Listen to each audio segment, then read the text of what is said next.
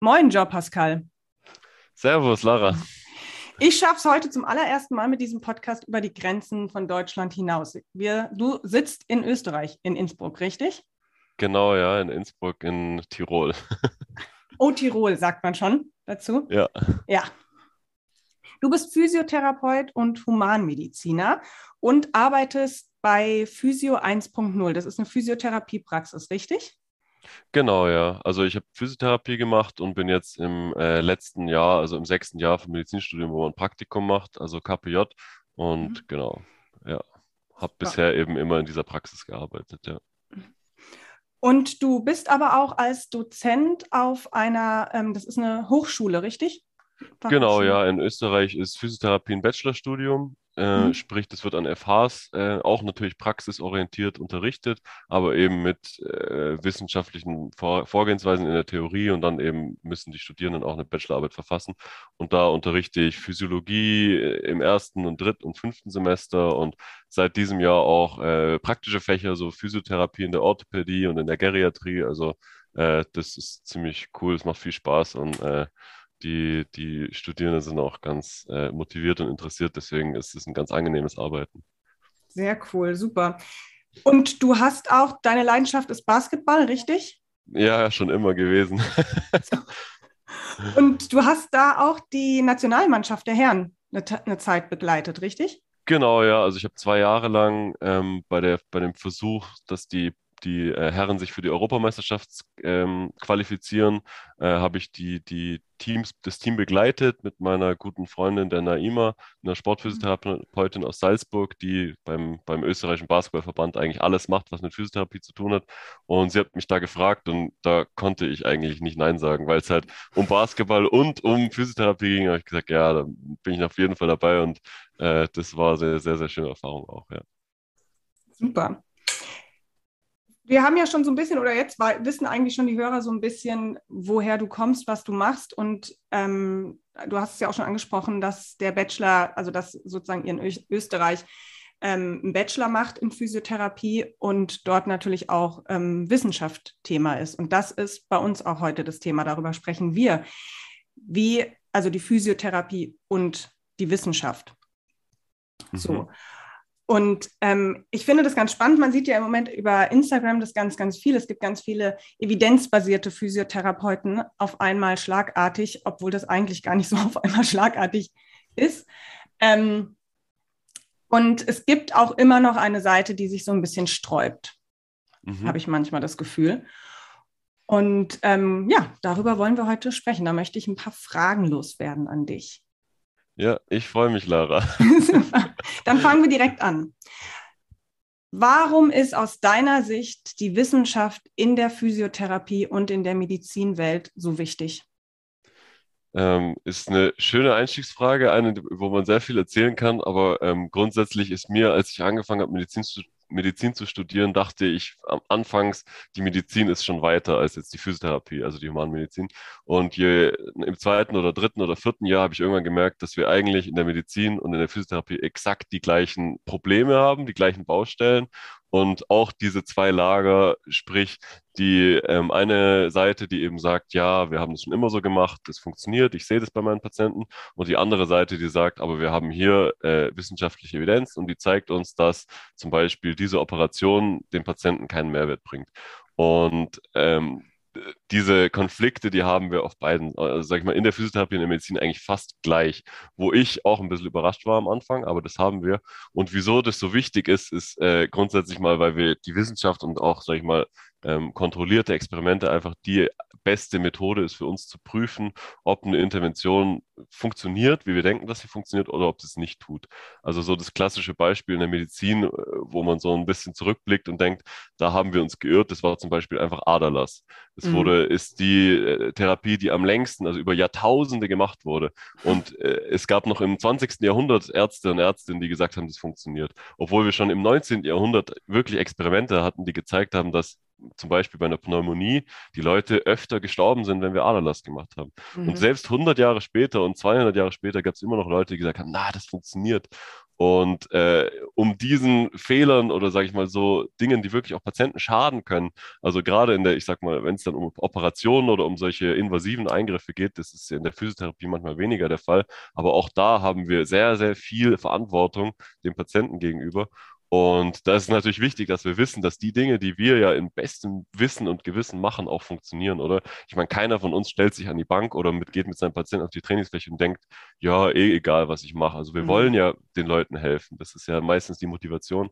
Und deswegen, äh, da muss man schon einfach sagen, wir haben keine besseren Instrumente als wissenschaftliches Vorgehen, sprich untersuchen funktioniert das so, wie wir denken? Und wenn es das nicht tut und wenn wir sehen, dass es das nicht tut, dann müssen wir unsere Meinung auch dementsprechend vielleicht verändern und sagen, okay, funktioniert vielleicht nicht, welche anderen Wege können wir gehen? Mhm. Und ich glaube, da haben wir in der Wissen, in der Medizin und in der Physiotherapie wirklich einfach zwei Parallelen, die sind fast ident. Also ähm, und da hat uns oft gezeigt, dass dieser Hausverstand oder nur weil ein Mechanismus vielleicht logisch ist, dass das dann äh, wirklich so stimmt. Das haben wir eigentlich oft gesehen, dass es nicht standhält, dann dem, äh, der wissenschaftlichen Prüfung. Das ist es. Und halt auch, ähm, dass es keine richtige Form von logischen Schlussfolgerungen erstmal gibt. Gell? Ja. So, also, und da kommen wir gleich zu dem nächsten Thema. Das ist immer so, was der Evidenz so ein bisschen gegenübergestellt wird, ist die Erfahrung. Ich habe jetzt ja. letztens mit einer Freundin, die hat nichts mit Medizin und Physiotherapie zu, zu tun, aber die hat ähm, mit mir darüber diskutiert und hat gemeint, ja, aber wieso sagst du denn immer, deine Erfahrungen wären so subjektiv und deine Erfahrungen sind so, ähm, so, ähm, ja, subjektiv, mir fällt jetzt gerade kein anderes mhm. Wort dafür ein. Ja. Und ich finde halt, das wird ja oft gemacht. Es wird oft gesagt, ja, aber meine Erfahrung ist es, dass es so und so wirkt. Mhm. So, und man stellt die Erfahrung der Evidenz irgendwie gegenüber. Mhm. Und jetzt ist natürlich die Frage, was hat mehr Gewicht? Ja, ja, ich verstehe, was du meinst. Und das sind, das sind Gespräche, die führe ich auch mit Nichtmedizinern oder mit Kollegen, mit Kolleginnen, mit Ärzten. Ähm, was auch teilweise im Journalismus passiert, ist, dass man dann beide Seiten darstellen will mit einem ähnlichen Gewicht. Also da mhm. gibt es zum Beispiel, äh, gab es so Low Back Pain Aufklärungskampagnen in Australien, wo die Forschungsergebnisse von der einen Gruppe ähm, quasi für was sollen wir den Leuten mitgeben und was ist evidenzbasiert, wurde von dem Journalist berichtet und auf der anderen Seite wurde quasi von einem Wirbelsäulenchirurgen, der einfach interviewt wurde, also quasi seine Meinung gesagt hat, der das Gegenteil behauptet hat und es wurde dann quasi als ebenbürtig ja. äh, dargestellt, was natürlich problematisch ist, weil es die beiden halt nicht sind. Also mhm. und das Gleiche ist so ein bisschen bei Erfahrung und Evidenz. Also ähm, grundsätzlich stellt man, es, es gab manchmal diese Bilder, dass das, äh, das Vorgehen in der Medizin, der Physiotherapie wie so ein Stuhl ist, auf drei Beinen. Zum einen die, die Evidenz, zum anderen die Erfahrung und dann noch die Patientenwerte. Aber eigentlich müssen wir uns das nicht als Stuhl vorstellen, sondern vielmehr als Filter. Und ganz, ganz oben in der Hierarchie Sprich, wie wählen wir aus, welche Interventionen wir machen wollen, steht einfach die äh, Evidenz. Sprich, wir haben als erstes Kriterium, welche Interventionen stehen uns zur Verfügung, die eine nachgewiesene Wirkung haben. Dann können wir uns anschauen, okay, von der großen Evidenz der Wissenschaft der Allgemeinheit, was können wir jetzt für unseren Patienten in diesem individuellen Fall anwenden. Und dann als letzten Punkt schaut man, okay, und welche, welchen Kontext, welche Wünsche, welche Ziele bringt jetzt mein individueller Patient mit. Und das ist dann eigentlich der Prozess des Clinical Reasonings, sprich wir haben an allererster Stelle eigentlich die Evidenz und erst an zweiter und dritter Stelle kommt dann so ein bisschen die Erfahrung rein, die natürlich notwendig ist. Aber ähm, wie wir auch wissen, ist nur Erfahrung allein für Expertise meistens nicht ausreichend. Also wir müssen uns einfach einfach auf Prüfungen verlassen. Und ich, ich persönlich fände es äh, schade, wenn man dann sagt, ja, nee, das muss falsch sein. Meine Erfahrung sagt das Gegenteil, mhm. weil darum haben wir ja die Wissenschaft, dass wir quasi mit der besten Methode, die uns zur Verfügung steht, prüfen können, funktioniert das, was ich mache, was ich mit meinen Patienten mache. Ja, und wir haben halt nicht immer als Therapeut in der Praxis alles im Blick. Gell? Also selbst wenn der. Patient jetzt eine Woche später zurückkommt und die Beschwerden sind weniger geworden, weiß ich nicht genau, was alles innerhalb dieser Woche noch passiert ist, außerhalb meiner ähm, Behandlung. Gell? Also Absolut. es wäre, es ist ein Trugschluss, das sofort auf seine eigene Behandlung zurückzuführen. Ja, ganz genau. Und das, das ist menschliches Denken, das hat uns früher wahrscheinlich auch in den letzten Jahrhunderten, Jahrtausenden, hat uns das natürlich geholfen, uns weiterzuentwickeln. Ähm, wenn jemand eine vergiftete Bo äh, Erbse isst oder was, dass es ihnen mal schlecht geht und dann merken wir, ja, die essen wir nicht mehr. Also sprich, das ist passiert und danach, deswegen muss es die Folge sein. Mhm. Das ist, sage ich mal, ein ganz grundlegendes menschliches Denken. Aber wenn wir uns dann nur da mehr drauf verlassen, in so komplexen Mechanismen wie dem menschlichen Körper und bei Therapien, dann äh, gerät man sehr schnell auf den Holzweg. Und das sieht man ja oft, wenn wir dann zum Beispiel degenerative Meniskus-OPs oder so anschauen. Das macht ja Sinn, dass jetzt ein, ein 45-jähriger Mensch, der Knieschmerzen hat, den steckt man ins MRT und dann sieht man, der hat einen Meniskusriss. Mhm. Der hatte nie ein Trauma, aber der hat einen Meniskusriss. Und dann zu sagen, ja, der hat Schmerzen im Knie, der hat einen Meniskusriss, das muss doch zusammenhängen. Ja. Und dann haben wir halt Operationen und die werden dann verglichen mit Physiotherapie oder die werden verglichen mit einer Schein-OP, dass man nur einen Hautschnitt macht und dann sehen wir, es ist absolut kein Unterschied. Also wir können auch nur so tun, als würden wir die Operation machen. Und dann muss man sich halt überlegen, der Mechanismus, den wir verwenden, um das zu erklären, ist vielleicht nicht so, wie wir es gedacht haben. Mhm. Ja, wir müssen halt da wirklich anfangen, komplexer zu denken, also gerade auch in der Entstehung von Krankheit. Und da, dazu kommt dann natürlich wieder das Therapieren und die Gesundheit. Das ist halt alles echt genau. wahnsinnig hochkomplex, gell? Ja, ja, so. absolut. Was sagst du zu so Sätzen? Also das hört man ja auch dann ganz oft, wenn jemand sagt, ja, aber jede Studie kann mit einer anderen Studie widerlegt werden. Mhm. Ja, das äh, hört man tatsächlich immer wieder. Ähm, grundsätzlich stimmt es. Also es ist dann auch manchmal so ein Trugschluss zu sagen, nur weil man eine Studie zitiert, ist man äh, evidenzbasiert oder so. ähm, weil eigentlich, wenn man das will, dann kann man wahrscheinlich eine Studie finden, die alles belegt, was man sagt. Egal wie abstrus das ist. Also es gibt einfach so viel Literatur mittlerweile, ähm, dass man wahrscheinlich für alles mehr oder weniger eine Studie finden wird. Ähm, was allerdings hier das Entscheidende ist, ist, dass Evidenz nicht gleich Evidenz ist. Also wir haben Studien von hoher Qualität und wir haben Studien von niedriger Qualität. Da kommt es auf Methodik an zum einen und äh, zum anderen auch natürlich auf Bias, also diese Verzerrungen, die wir haben. Das passiert schon. Äh, man versucht es ja zu reduzieren, zum Beispiel indem man die Patienten zufällig zuteilt, also randomisiert, mhm. dass man einfach eine gleiche Ausgangsbasis hat, aus zum Beispiel von äh, Leuten mit Kniearthrose, dass man jetzt ähm, dann einfach sagt, zufälligerweise bist du in der OP-Gruppe und du bist in der Physiotherapiegruppe, ohne die jetzt wirklich selektiv auszuwählen. Dann versucht man so schon mal den Bias zu reduzieren. Das Zweite, was man oft probiert, ist, dass man dann sagt, okay, wir verblinden den Arzt, wir verblinden die Patienten. Das geht bei OP und Physio natürlich nicht, aber zum Beispiel bei Medikamentenstudien geht es ja perfekt. Da, weil, mhm. da wissen die Patienten nicht, kriegen sie jetzt das Placebo oder kriegen sie das echte, weil es einfach identisch aussieht. Die Ärzte wissen es nicht und dann gibt es auch nicht diese Beeinflussung von außen. Mhm. Und ähm, was bei diesen, diesen Sätzen, wie jede Studie hat eine Studie, die sie widerlegt, mitschwingt, ist so ein bisschen, äh, dass jede Studie gleich viel wert ist. Und mhm. das ist nicht so. Also wir haben verschiedene äh, Instrumente, mit denen wir ähm, Studien quasi nach ihrer Qualität einordnen können. Und das hilft uns dann zu sagen, okay, meine Studie hier zeigt mir dieses Ergebnis, wie viel sagt es mir aus im Vergleich zum Beispiel zu einer Studie, die nicht so gut ist. Also da gibt es ähm, zum Beispiel von Cochrane, das ist so das ähm, Goldstandard, sage ich mal, für Systematic Reviews zum Beispiel, die so Über Übersichtsarbeiten machen, die haben so ein Risk of Bias Assessment, wo man einfach schaut in der Methodik, wie viel Verzerrung haben die in ihrer Studie bei der Methodik drin und je nachdem, wie hoch, wie hoch oder niedrig man dann ist, desto äh, weniger aussagekräftig wird meine Studie. Oder mit dieser dieser Grade-Einteilung, wo man einfach sagt, welche Methodik bringt meine Studie mit. Und äh, wenn man sich dann sage ich mal, die Gesamtheit der Evidenz anschaut, das ist eigentlich das Entscheidende, dann weiß man, in welche Richtung geht das Ganze. Also wenn ich zum Beispiel eine Studie habe, die zeigt mir, ähm, dass manuelle Therapie bei Kniearthrose total wichtig und gut ist, aber ich habe neun Studien, die mir zeigen, ähm, die alle ziemlich gut sind und die mir zeigen, eigentlich macht es keinen Unterschied, dann ist man eher geneigt zu sagen, wahrscheinlich hat das für manche Patienten einen Wert, aber insgesamt ist es eher eine optionale Zusatzding, was man machen kann, oder? Also sage ich mal, man schaut sich zum einen wirklich die ganze Literatur an, welche Studien haben wir zu dem Thema. Da helfen uns dann zum Beispiel diese Übersichtsarbeiten, weil keiner von uns hat Zeit, jede einzelne randomisierte klinische Studie nach, zu einer Intervention nachzulesen. Das ist einfach mhm. so viel mittlerweile.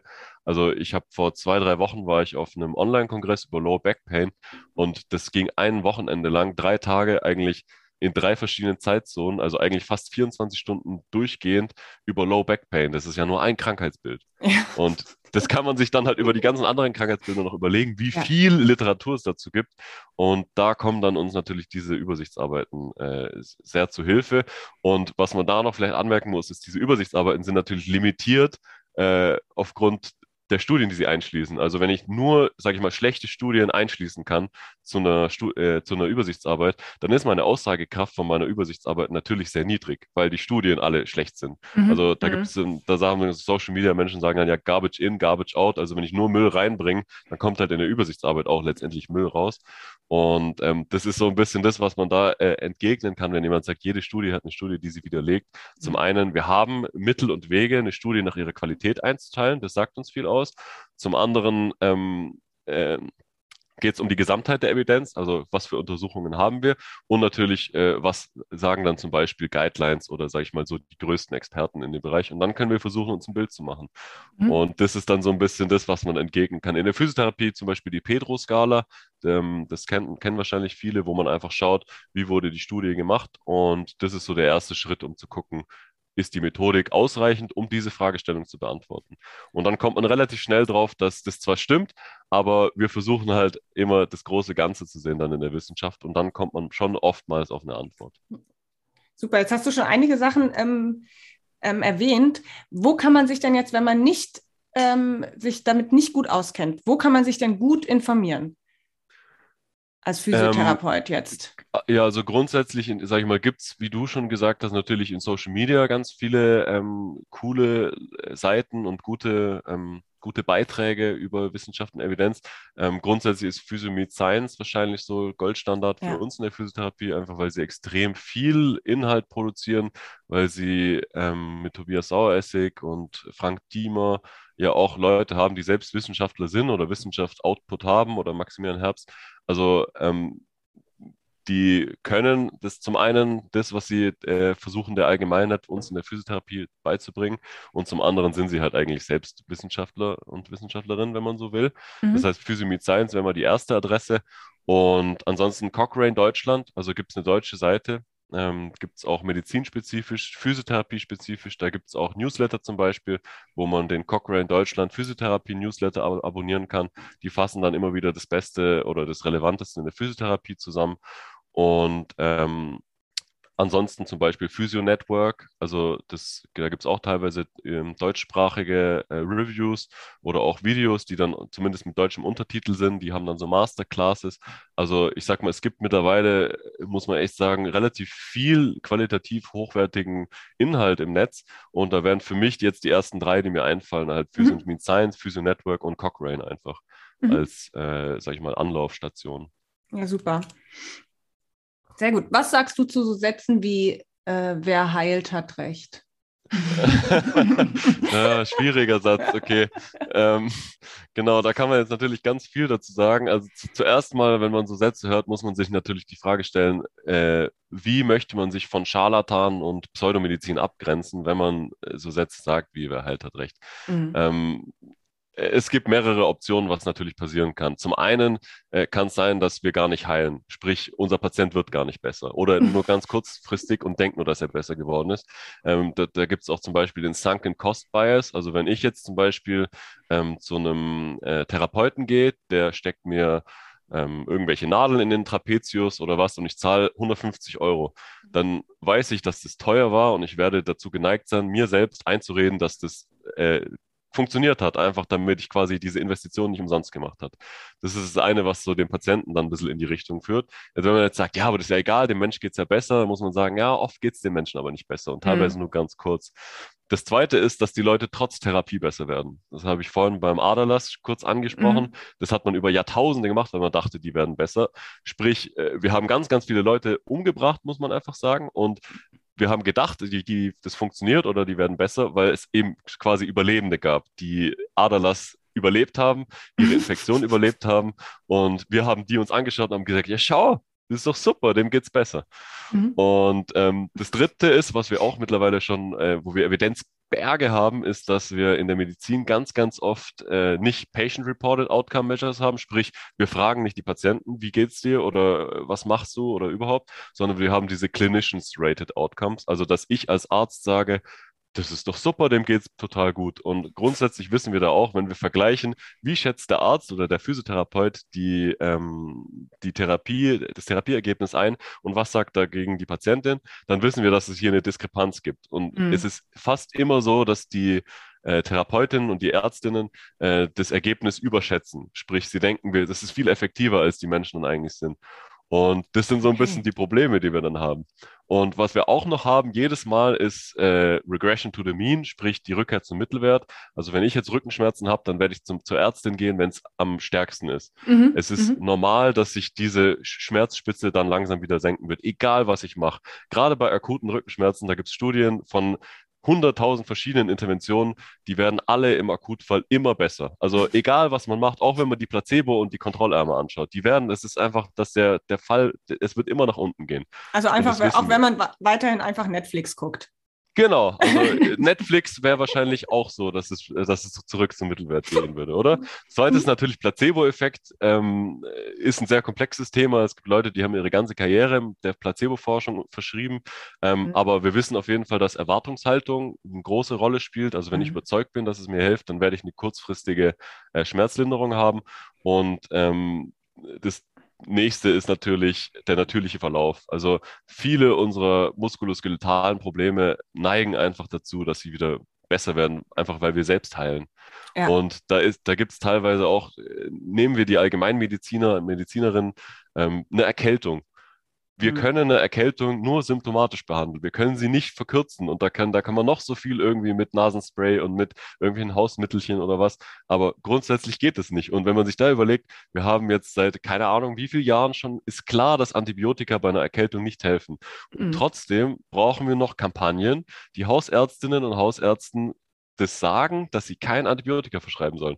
Da muss man sich mal überlegen, wie, la wie lange das dann dauert. Zum Beispiel ja. jetzt so was Komplexes wie bei wie Füße oder Fußmedizin, wo du, mit du dich ja viel beschäftigst, dass man da, sage ich mal, neues Wissen in die, in die Profession oder in die Medizin reinbringt. Wir haben nur die Überlegung, Antibiotika hilft nicht bei Schnupfen, heute 2020 immer noch ein Problem ist. Ja. Und ja, ja. Äh, das, äh, also ist ganz, ganz schwierig dann mit diesem Wer halt hat Recht setzen. Und was natürlich auch problematisch ist, dass wir Leuten mit diesem Wer halt hat Recht teilweise von effektiven Therapien fernhalten. Sprich, wir bieten ihnen nicht nur Blödsinn an, der wahrscheinlich nichts wirklich hilft, sondern äh, wir halten sie auch ein bisschen davon zurück, effektivere Therapien wahrzunehmen. Was zum einen natürlich eine Ressourcen- und Geldverschwendung ist, ja. aber auch die, die Leute im Zweifelsfall, sage ich mal, dann den, den Reha-Weg äh, verlängern kann, oder? Also das sind ganz, ganz viele Probleme, die mit diesem Wer hat Recht-Satz äh, kommen, die man eigentlich, sage ich mal, noch viel, viel breiter austreten könnte, aber das wären so die ersten, die mir einfallen. Mhm. Also ich hatte das auch, ich hatte auch eine Zeit, muss ich ganz ehrlich sagen, wo ich den Satz benutzt habe und ich habe den meistens benutzt in Diskussionen mit Kollegen, so. Mhm. Da hat man dann aber Erfahrung gegen Erfahrung aufgewertet. Mhm. Weißt du, da ging es um Meinungen und um persönliche, subjektive Erfahrung und nicht mhm. um, ein, um ein Wissen irgendwie. Ja. Und da ja. ist der oft dann aufgedacht oder von mir manchmal auch einfach gesagt worden, als komm, jetzt lass uns einfach wir betteln uns hier gegenseitig mit irgendwelchen Erfahrungsberichten und kommen nicht weiter. Mhm. So, gell? Ja, ja, ja, ich verstehe, was du meinst. Aber er hat, aber er hat natürlich, wie du das gerade beschrieben hast, ein, ähm, ein viel größeres, also er kann viel mehr Schaden anrichten, gell? Ja, auf jeden Fall. So. Ja. ja.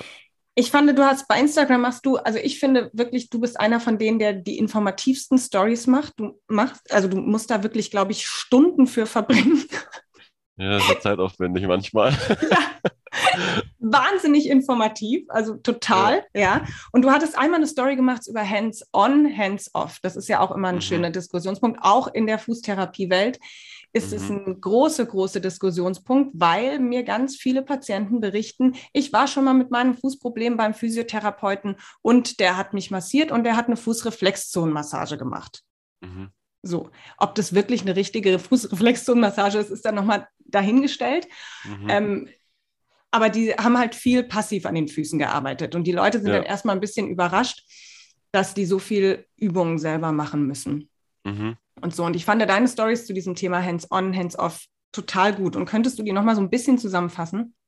Ja, also ähm, grundsätzlich, sag ich mal, bei, bei diesen Hands-on, Hands-off-Debatten wird eigentlich oft so eine, äh, ich sag mal, eine künstliche Zweiteilung geschaffen zwischen Schwarz und Weiß. Sprich, mhm. die eine Seite, die behandelt nur Hands-on und die andere Seite, die behandelt nur Hands-off. Die erklärt dem Patienten was und dann geht's raus auf die Trainingsfläche.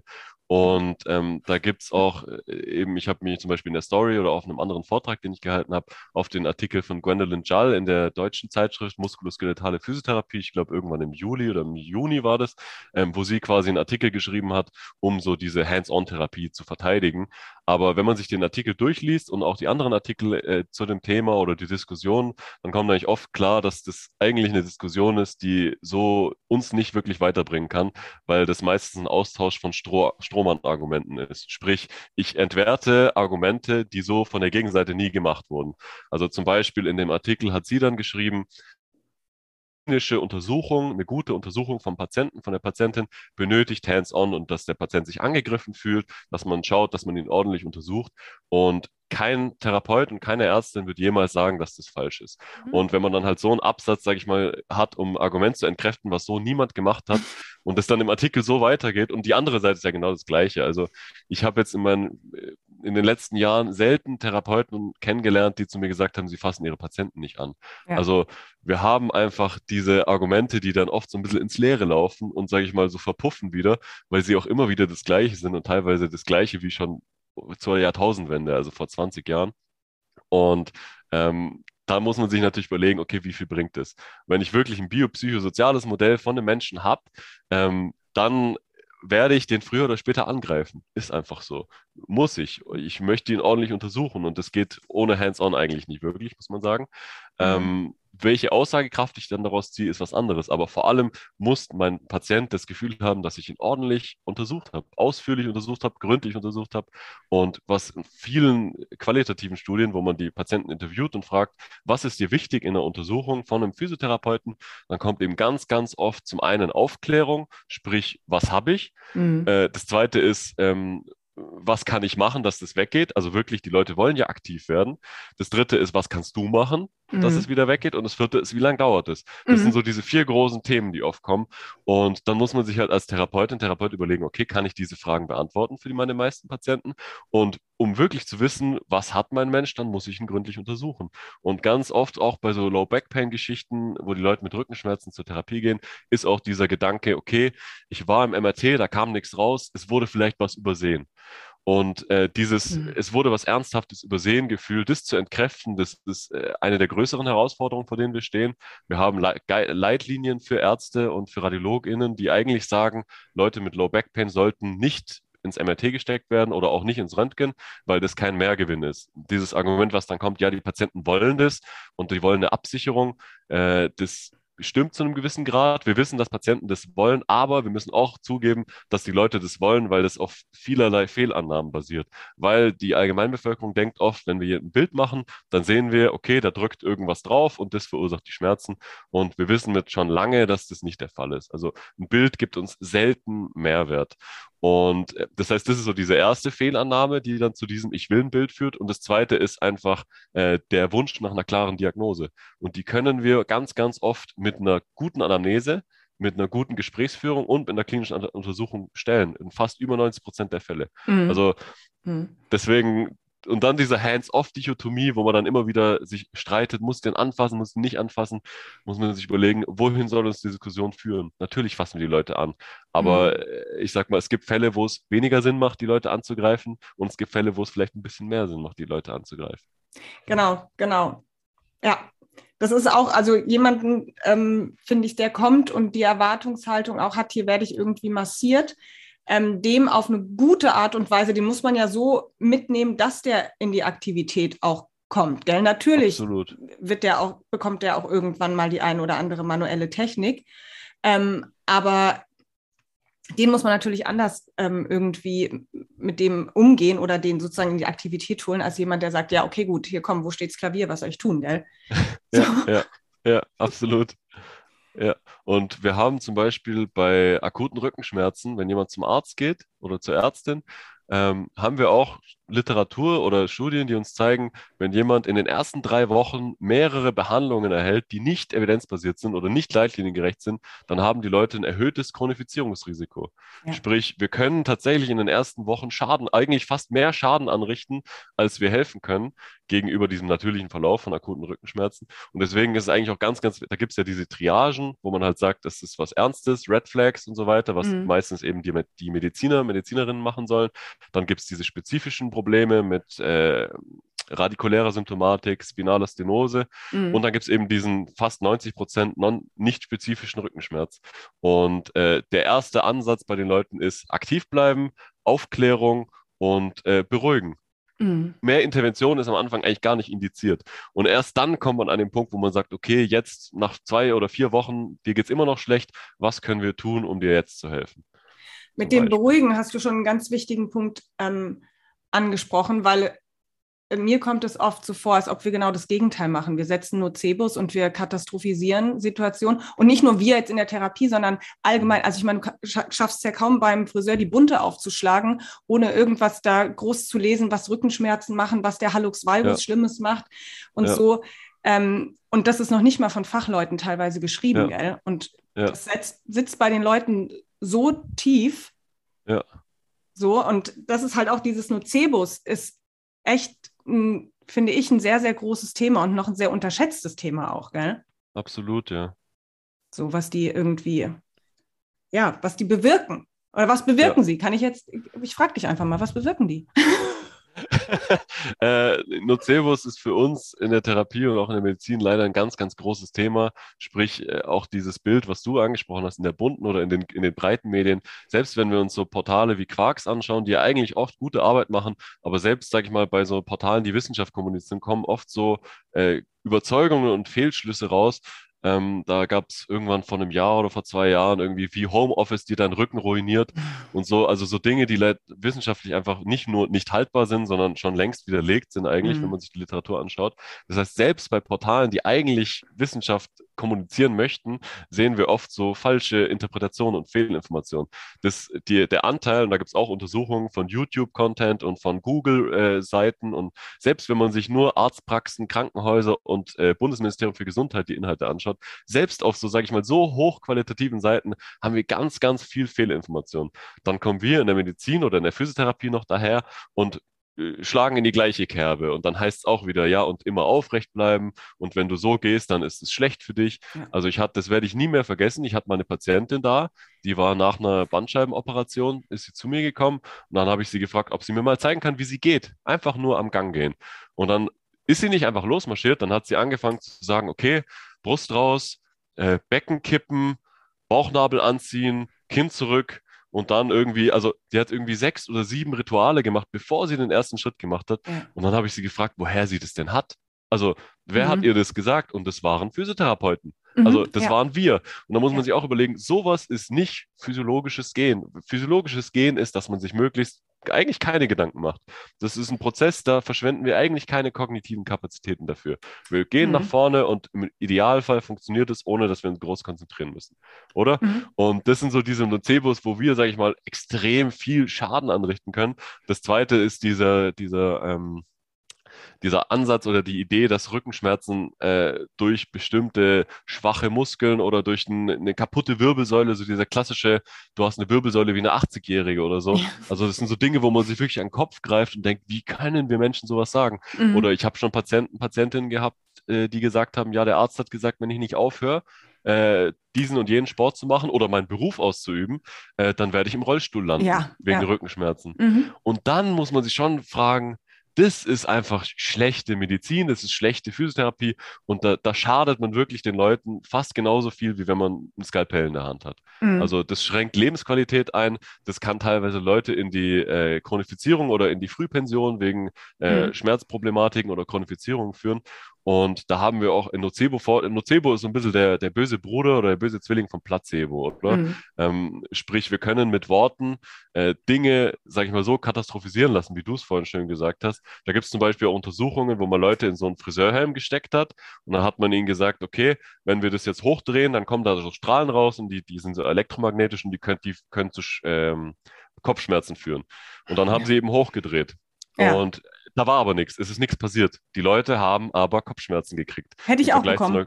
Eben. Also, und da muss nur mit Worten, oder? Und mit, ja. mit so einem äh, fancy Mechanismus, äh, sag ich mal, kann man schon äh, Schäden setzen. Und wenn wir jetzt noch, wie wir es in der Physiotherapie oft machen, sagen, okay, wenn du jetzt so schlecht sitzt oder wenn du das mit einem runden Rücken aufhebst, dann ist es schlecht für deinen Rücken. Mhm. Das sind dann Dinge, die sagen wir, das sind Dinge, die die Leute kombinieren das dann mit der, dieser Bewegung. Das ist eine Art Konditionierung. Und dann kommen noch die ganze Zeit, prasseln diese Messages von außen auf uns ein, von, der, von den breiten Medien, von irgendwelchen äh, bunten Artikeln, wie du es angesprochen mhm. hast. Und ich meine, wir haben selbst heute noch Leute, die ihren Patienten sagen, dass sie bei Low Back Pain oder irgendeiner Art von Rückenschmerz Bettruhe brauchen, ja. was eigentlich seit den 60er, 70er Jahren klar ist, dass das mehr schadet, als dass es hilft. Mhm. Und äh, das sind einfach Dinge, wo wirklich wir als eigentlich die Leute, sag ich mal, wo Vertrauen entgegengebracht wird, im, im Sinne von, ich gehe mit Schmerzen zu meiner Therapeutin und dann richten wir tatsächlich mit, mit Nocebos Schaden an. Mhm. Und da bin ich ganz bei dir, da können wir tatsächlich als Therapeuten, Therapeutin auch als Yellow Flag agieren. Also da mhm. habe ich mal mit dem Bernhard Taxer geredet oder auch in einem Vortrag mit ihm. Er ist ein Physiotherapeut, der in Österreich äh, viel zum Thema Schmerzen macht. Er unterrichtet an der, in Graz zum Beispiel äh, an der FH und äh, macht gerade auch seinen PhD zum Thema Migräne und Kopfschmerzen. Und ähm, er hat auch mal einen Artikel in der Physiopraxis, glaube ich, geschrieben, der Therapeut als Yellow Flag. Mhm. Ähm, sprich, dass wir wirklich als gelbe Flagge agieren können, wenn wir nicht aufpassen. Und da haben wir, glaube ich, eine ganz, ganz große Verantwortung, dass wir da nicht in die gleiche Kerbe schlagen, sondern eben, wie du gesagt hast, die Leute beruhigen, auffangen ja. und, sag ich mal, uns auf die Dinge konzentrieren, die funktionieren und die eine wissenschaftliche Grundlage haben. Ja. Weil sonst können wir wirklich Schaden anrichten. Und halt auch die Leute, also bei uns jetzt in der Fußgesundheitswelt ist, was ja auch, also ich auf jeden Fall unter Nocebus sehe, ist der Einsatz von ähm, Einlagen und ähm, Bandagen und ähm, Schienen und auch das Thema Fußbett, gell? Also ich mhm. habe keinen oder die allerwenigsten Patienten ähm, sind der Meinung, dass, das, dass sie nee, andersrum. Die meisten Patienten sind der Meinung, dass sie das unbedingt brauchen. Also ich mhm. habe wirklich Patienten, die völlig schmerzfrei Einlagen bekommen haben, irgendwann Schmerzen bekommen haben, warum auch mhm. immer, die nicht loslassen können von diesen Einlagen. Das ist denen so ins Gehirn gebrannt, dass die diese Einlagen benötigen oder einen ja. Schuh mit Fußbett benötigen, um schmerzfrei irgendwann in der Zukunft werden zu können. Ja. So, und das ist einfach, ähm, weil das für die so präsent ist, ist für die so eindeutig. Die waren beim Arzt, der Arzt hat es verordnet. Dann sind die zum Orthopädietechniker gegangen, der hat die Einlage angefertigt. Das muss doch helfen. Mhm. So, gell? Ja, ich hatte mal eine Patientin, Lara, die hatte auf ihrer Verordnung vom Arzt, vom Hausarzt stehen, äh, extremer Senkfuß oder extremer Knick-Senkfuß. Mhm. Und ich mir auch dachte, was ist denn das schon ja. für, einen, für einen Zusatz auf einer Verordnung? Extrem. Und dann habe ich die, die, das war eine Studentin, dann habe ich sie untersucht, dann habe ich sie gesagt, also du hast ein bisschen einen Senkfuß, ja, ja, aber der ist weder extrem, noch würde ich jetzt sagen, dass der vielleicht mit deinen Schmerzen irgendwie zusammenhängt. Ja, und genau. auf der genau. Verordnung steht extremer Senkfuß. Ja. Und, oder was ich auch zum Beispiel, da kenne, hast du wahrscheinlich viel, viel mehr Erfahrung, weil ich jetzt, sage ich mal, nicht so viele Fußpatienten immer behandelt habe, aber ich hatte schon manchmal Kinder in der Therapie, die ohne Schmerzen mit einem mhm. äh, Platz-Senkfuß bei mir waren, ja. was eigentlich so ein bisschen Teil der physiologischen Fußentwicklung ist beim Kind. Und ja. das wissen Pädiater eigentlich auch. Ja. Also das ist äh, kein verstecktes oder äh, Wissen, was man suchen muss. Die, die Ärzte und Ärztinnen wissen das. Und mhm. trotzdem habe ich Kinder in der Therapie manchmal gehabt, die mit denen habe ich irgendwas Spielerisches gemacht und versucht, da so ein bisschen die Eltern zu beruhigen. Aber im Grunde genommen brauchen die keine Therapie, weil das ja. wächst sich in den meisten Fällen wieder aus und das ist physiologisch.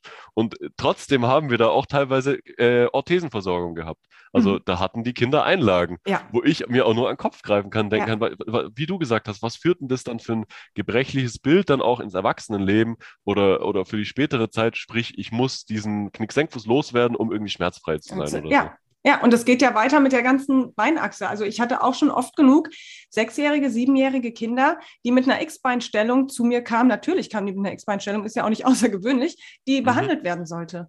Mhm. Und ich konnte den Eltern dann nichts anderes sagen, aus bitte kommen sie in fünf Jahren wieder, wenn es nicht weg ist. Ja. Also ja.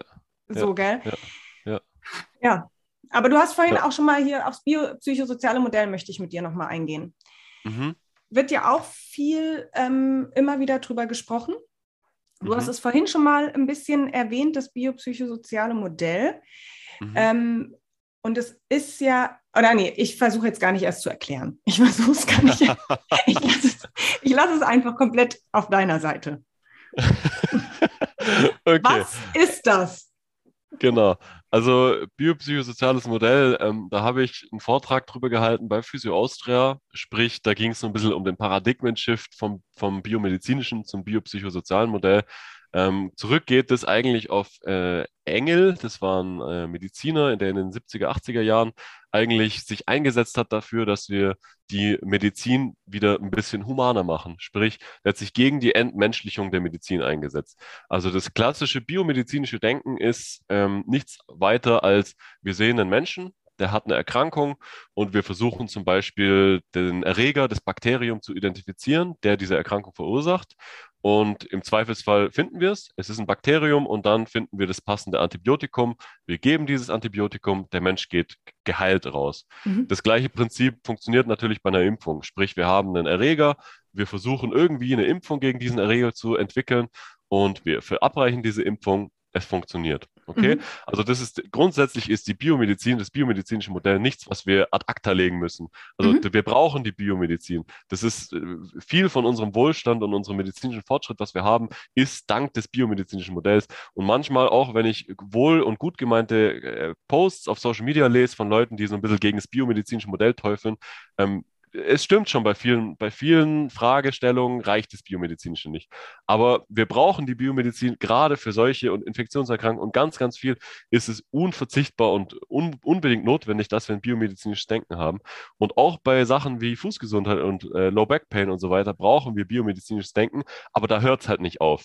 Okay, das ist nur mhm. ein ganz, ganz kleiner Teil. Und dann kommen wir zu diesem, was, wovon Engel auch geschrieben hat dieses Biopsychosoziale. Also wir wissen zum Beispiel, dass äh, soziale Faktoren ganz, ganz entscheidend sind. Also da gibt es auch Untersuchungen, dass zum Beispiel äh, Isoliertheit und Einsamkeit ist ein ganz, ganz großer Prädiktor für chronische Schmerzen. Mhm. Also wo man sich auch viel, viel größerer Vorhersagewert als zum Beispiel irgendeine Bildgebung oder irgendwas Strukturelles, was ich im MRT sehen könnte wo man sich auch überlegen muss, ist ja krass oder Depression, also irgendwas Psychologisches. Mhm. Also das sind viel, viel höhere äh, Aussagekräfte auch, sag ich mal, für Chronifizierung als irgendwas, was jetzt im Bewegungsapparat strukturell im Argen liegt. Und mhm. was eigentlich dieses biopsychosoziale Modell versucht zu integrieren, ist, äh, dass wir eben als Mensch niemals nur eine oder das andere haben. Also man, du kennst ja auch, oder die meisten von uns in der Therapie kennen diese drei Kreise. Die, der eine Kreis ist Bio, der andere mhm. Kreis ist Psycho, der andere Sozial. Und ähm, das ist als Grafik ganz nett, aber es ist natürlich null akkurat. Und das ist auch nicht das, was das biopsychosoziale Modell eigentlich ist, weil eigentlich sind diese drei Kreise ganz, ganz viele ineinander verwurstelte Linien, die überlappen und sich die ganze Zeit gegenseitig beeinflussen. Okay? Mhm. Jetzt kann man sowas natürlich nicht zeichnen. Deswegen sehen diese Bilder immer so aus mit diesen drei Kreisen. und was ich dann, oder was man auch manchmal liest, sind dann Artikel, die sagen, okay, du hast beim einen Patient ist der Biokreis groß, beim nächsten Patient ist der Psychokreis groß und beim dritten Patient ist der soziales Kreis das Entscheidende. Sprich, wir haben so verschiedene Treiber. Da gibt es auch diese Treibermodelle, ähm, welche Faktoren führen dazu und ich möchte diese Faktoren identifizieren. Ähm, da haben natürlich auch Kritiker zu Recht gesagt, eigentlich ist dieser Versuch, so Schmerztreibermodelle und jetzt diesen Faktor zu identifizieren, ist eigentlich wieder ein Versuch, das biomedizinische Denken auf das biopsychosoziale Modell anzuwenden. Okay. Also mhm auch, auch hier muss man sagen, das ist wichtig. Und das brauchen wir, dieses Denken, aber das reicht wieder nicht. Mhm. Also eigentlich der Kern des Ganzen, was eigentlich biopsychosoziales Modell ist, ist nichts anderes als wir wollen ein bisschen mehr Menschlichkeit in der Medizin und mhm. auch in der Physiotherapie. Und ich kenne das aus der Praxis, wenn der Terminplan voll ist und ich habe von morgens bis abends Patienten und dann ist man in der Pause und quatscht mit der Kollegin und sagt, ja, jetzt habe ich eine Halswirbelsäule und als nächstes habe ich einen Fuß. Mhm. Also grundsätzlich sind es Menschen. Also ich weiß, wir vereinfachen uns das dann manchmal und sagen, ja und, und überhaupt. Aber ich, wo mir das mal vor Augen geführt wurde, war, wo mir, wo mir eine Patientin gesagt hat, ja, sie hat jetzt, um meinen Physiotherapie-Termin wahrzunehmen, hat sie ihren Homeoffice-Tag ge getauscht, sprich, dass sie jetzt zu mir kommen kann. Sie hat eine Tagesmutter organisiert, mhm. die aufs Kind aufpasst und sie ist einmal mit dem Bus quer durch die ganze Stadt gefahren, nur um 45 Minuten zu mir in Physiotherapie zu kommen. Mhm. Also die Leute, die nehmen wirklich viel auf sich, um zu uns zu kommen. Und äh, ich glaube, das ist wichtig, dass wir das immer mal wieder reflektieren, weil für uns steht dann der nächste Patient am Plan, der nächste Patient am Plan, dann kommt die Frau so und so und das ist eine Halswirbelsäule. Aber das sind Menschen mit Sorgen, mit Ängsten, ja. mit Bedürfnissen, mit Wünschen, mit Zielen. Und da müssen wir ein bisschen probieren, das immer wieder uns ins Gedächtnis zu rufen. Also das mhm. ist normal, dass man abstumpft und es ist normal, dass man da irgendwie so ein bisschen in die Routine reinkommt. Und da gibt es auch Untersuchungen, dass Leute, die im OP sind, viel, die werden abgestumpft gegenüber ja. Schmerzen. Also ja. wenn, die, wenn, wenn ich jetzt einen Menschen mit Schmerzen sehe, dann werde ich weniger wahrscheinlich darauf reagieren mhm. oder weniger empathisch auf diesen Schmerz reagieren als jetzt jemand anderes. Oder mhm. auch du, weil wir einfach viel mit Schmerzen, Schmerzpatienten arbeiten. Und das es ist witzig, dass du das sagst, weil ich hatte das gerade mit einer Mutter, ich hatte meine Tochter ähm, zur Schule morgens gebracht und mit einer Mutter, die, wir kennen uns überhaupt nicht gut, dann gesprochen und sie erzählte mir über den Gesundheitszustand ihres Vaters und war sehr aufgebracht. Und ich blieb irgendwie, ja, also für mich habe ich ganz normal darauf reagiert und sie guckt mich irgendwann an und sagt, mhm. kommst du aus dem Bereich? Und habe ich gesagt, ja, wieso? Und sie so, ja, weil du irgendwie anders reagierst als alle anderen. Ja, ja. So, das ist so, das brauchen ja. wir, oder? Das ist die Schutzreaktion, weil wir anders, wir sind auch Menschen. Also, wie willst du jeden Tag mit so einer Reaktion, sag ich mal, äh, Menschen betreuen, wenn man jedes Mal selbst mitgenommen wird? Das ist ja. einfach so unser Schutzwall, den wir aufbauen.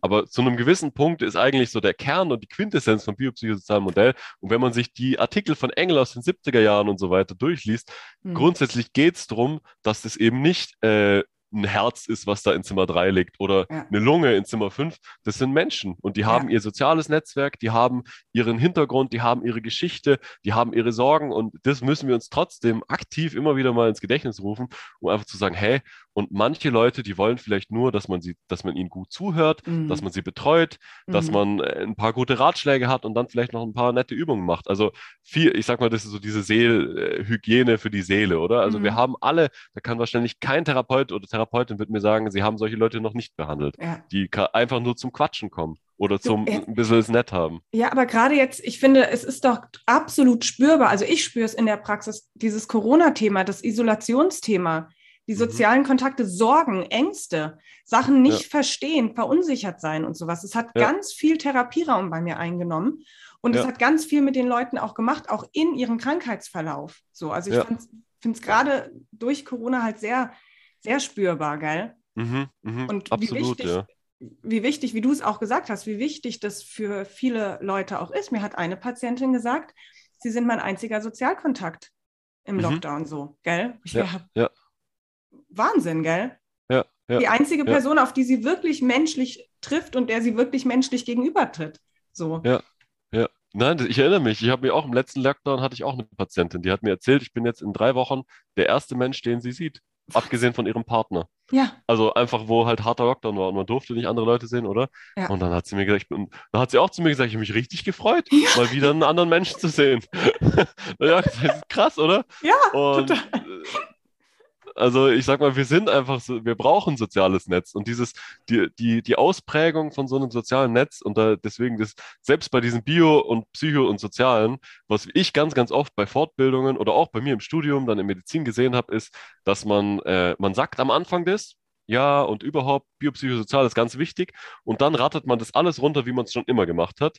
Sprich, das ist so ein bisschen, finde ich, ich, ich bezeichne das immer als Etikettenschwindel. Ich sage, ja, ja, wir machen das biopsychosozial und dann werden aber ganz, ganz viel nur die biomedizinischen Sachen wieder angesprochen. Mhm. Und vielleicht, wenn man ganz viel Glück hat, kommen noch ein bisschen die psychische Komponente rein.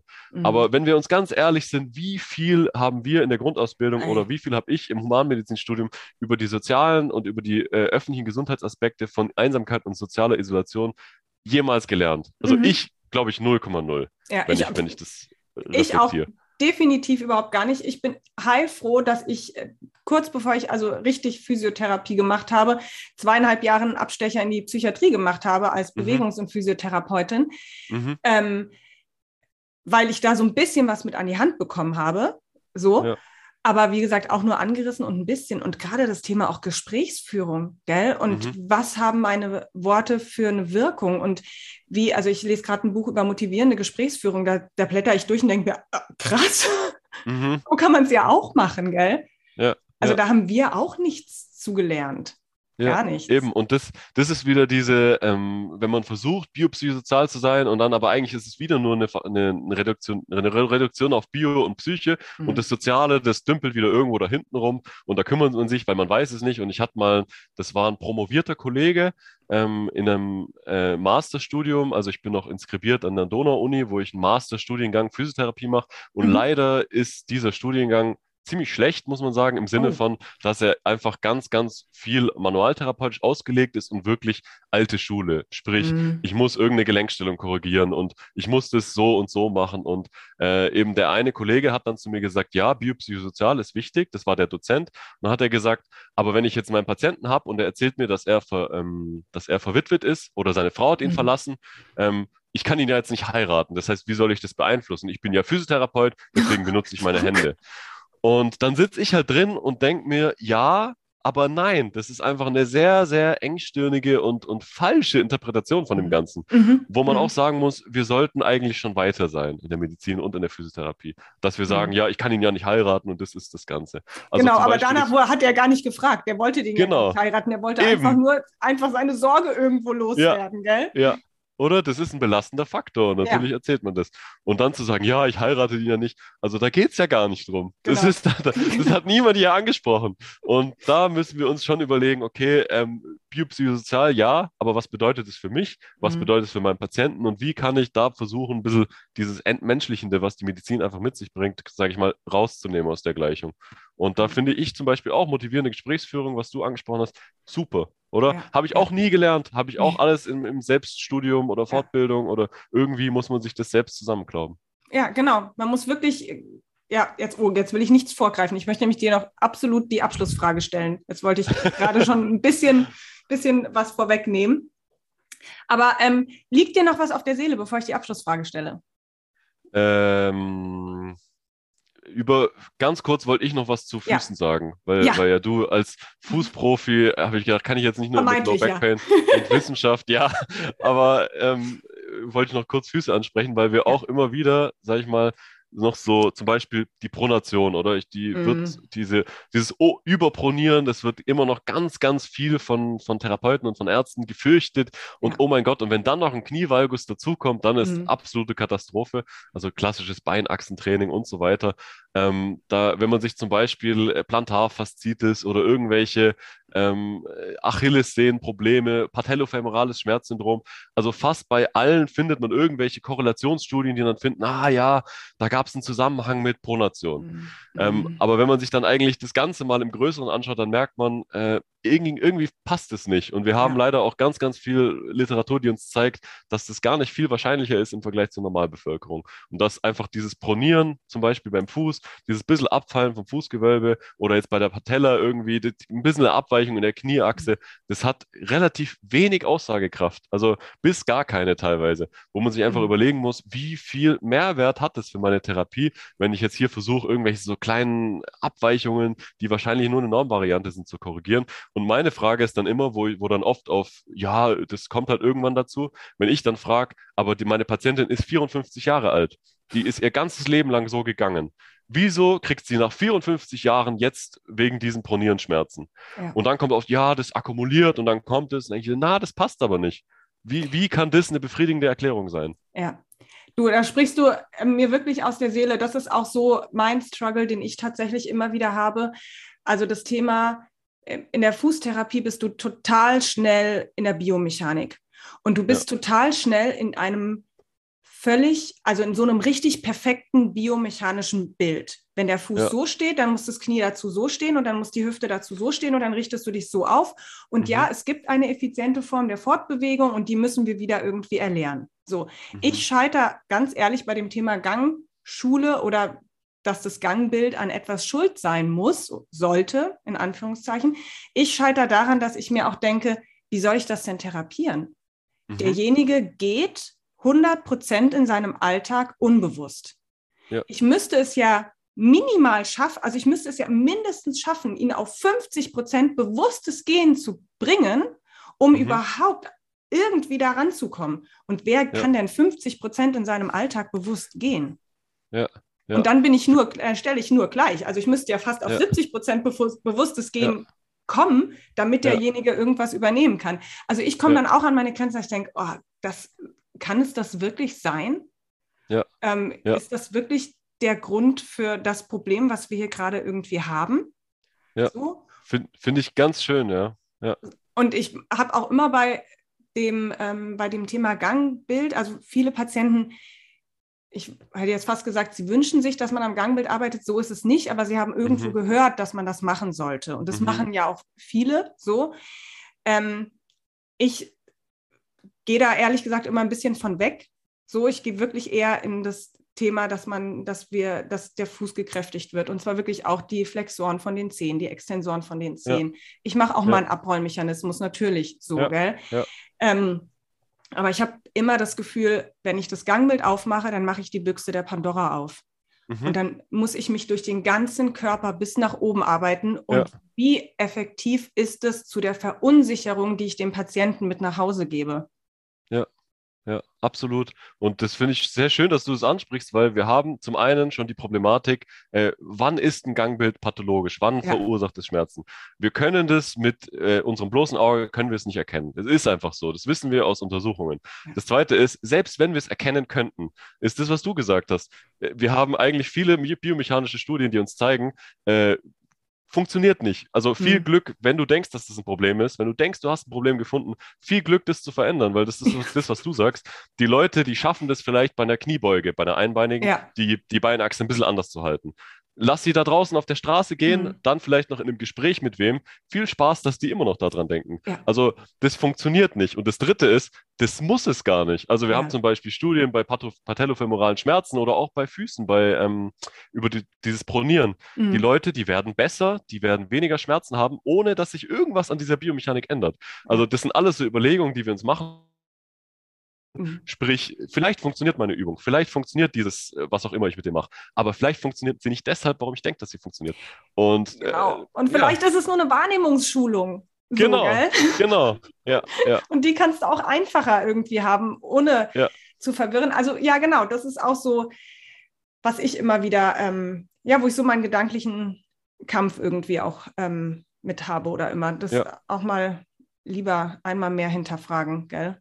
Ja, ja, wo man absolut, da jetzt gerade ja. an den Patienten irgendwie, irgendwie rumdoktert und ob es überhaupt ein perfekt, eine perfekte Biomechanik gibt. Also mhm. ich weiß nicht, du bist ja jetzt sozusagen dadurch, dass du ausbildest in den Ausbildungsklassen. Ich weiß damals in meiner Ausbildung und bei jeder Fortbildung, die ich bis jetzt gemacht habe, wurden gesunde ähm, Kursteilnehmer pathologisiert. Wir haben uns mhm. selber uns angeguckt und haben uns gesagt, der hat eher einen Fastthorax und der hat eher einen Knicksenkfuß und völlig gesunde junge Menschen. Ja, das war so, also, auch so. das bedeutet, wir, wir als Physiotherapeuten sehen immer etwas. Ich finde bei jedem ja. etwas. Ja. So, aber es sagt mir erstmal gar nichts, gell? Ja. Absolut, habe ich genau die gleiche Erfahrung. Ich glaube, das wird auch heute noch viel so gemacht. Ein guter ja. Freund von mir macht in Frankfurt die Physiotherapieausbildung. Er sagt mir, das ist eigentlich im Tagesrhythmus. Äh, er, ist, er hat davor schon Sport studiert, also er ist mhm. schon Sportwissenschaftler. Das heißt, er kennt schon ein bisschen so den wissenschaftlichen Background. Aber er sagt mir auch, im Tagesrhythmus kommen irgendwelche Nocebo-Aussagen. Also eben, wie du sagst, Fastthorax, irgendwelche ja. Zwerchfell-Anomalien äh, und, und ja. Dinge, wo man teilweise gar nicht sagen kann. Erst neulich hat er mir gesagt, dann hat die Gynäkologie-Dozentin hat ein Kineso X, äh, Kinesotape X auf die ISGs geklebt und hat gesagt, bei Schwangeren kann man das machen und dann ist das Gelenk fix verklebt, um. Also ja, eben. Ich, also so reagiere ich auch. Und dann müssen wir das halt schon fragen. Und das sind halt unsere äh, Heranwachsende, unsere neuen Generationen. Ja. ja. Oh. Dann frage ich dich jetzt einmal die Frage, was braucht deiner Meinung nach ein Physiotherapeut?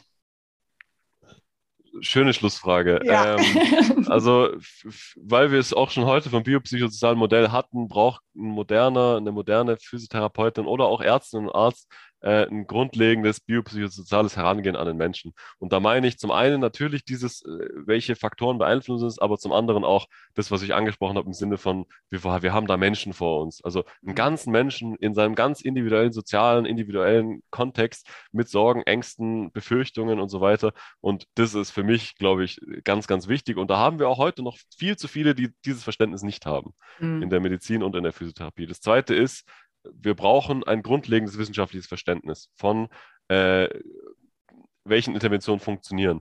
Da geht es nicht darum, dass jeder selbst jetzt forschen muss oder jeder selbst irgendwie die Originalstudien lesen muss. Es gibt genug deutschsprachige Literatur, zum Beispiel Physiomid Science, Cochrane mhm. und so weiter, wo es auch teilweise bei Cochrane, da gibt es einen Abschnitt zum Beispiel ähm, Zusammenfassung in Allgemeinsprache wo einfach diese ganzen medizinischen Fachtermini, die werden rausgekickt und es wird verständlich für uns alle einfach zusammengefasst, was findet diese, diese Übersichtsarbeit raus. Und für, es braucht in der modernen Zeit einfach so dieses grundlegende Wissen, wieso brauche ich Wissenschaft und dann, äh, was sagt mir das für meine Therapie aus.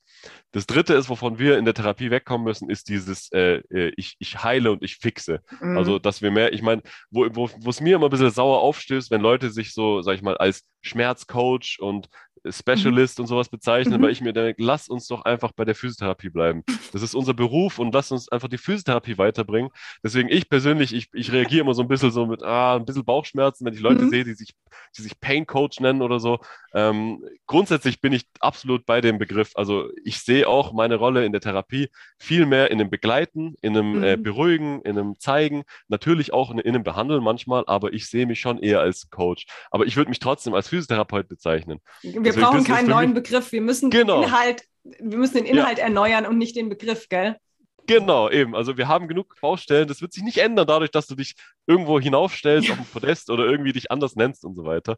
Und ähm, das, was noch wichtiger ist für eine gute Physiotherapie, ist äh, Selbstreflexion. Das ist mhm. das, was du ganz viel machst, wie du mir erzählst. Das ist, was wir alle brauchen. Und natürlich die Bereitschaft zum äh, lebenslangen Lernen. Und unsere besten Lehrer sind leider selten unsere Dozenten, Dozentinnen, sondern mhm. fast immer unsere Patienten und Patientinnen. Und wir müssen auch bereit sein, von den Leuten zu lernen.